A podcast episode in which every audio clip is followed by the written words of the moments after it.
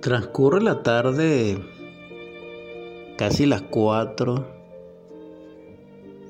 del 4 de agosto del 2021 y desde casa, Barquisimeto, Estado Lara, Venezuela, grabo y transmito para la audiencia que me ha seguido el verso 38 del gran poema intitulado para ustedes algunos recuerdos a ti mujer y a todas ellas.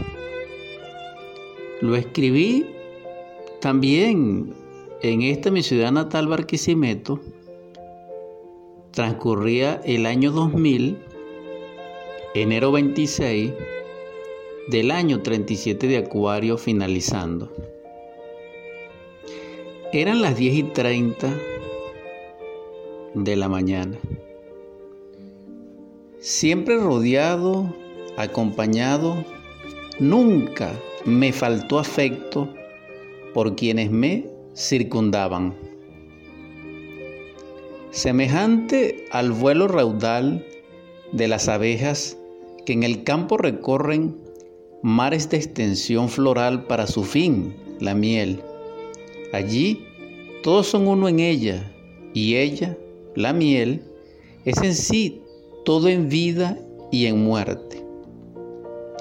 Solo hay una diferencia. No están solas, porque tanto hastío y soledad tuve que experimentar no estando solo. Lo ignoro. Repuesta oscura como la noche, cuando la luna está conjugada con el sol. Soplo ignio, foad divino, identidad solar y real. ¿Dónde os encuentro? Busqué en la tierra, penetré cual rayo diamantino y acerado sus entrañas. Encontré sombras, lamentos, crímenes y sueños. Allí no estabas. Seguí solo, solo. Al emerger, busqué en el desierto, en las llanuras, bosques, selvas, soledad. Allí la riqueza florecía en mis manos fatigadas, envejecidas, que no tenían ya poder de sujetarlas. Las rechacé y seguí el camino, solo. El encanto de la armonía de sus misterios acrecentaban en mi corazón la necesidad de encontrarte. Nuevamente penetré, pero ahora en las aguas frías de los círculos blancos nevados. Luego a las cálidas aguas verdes y azules del centro. Más riquezas me asaltaban. Todo eran sueños vanos.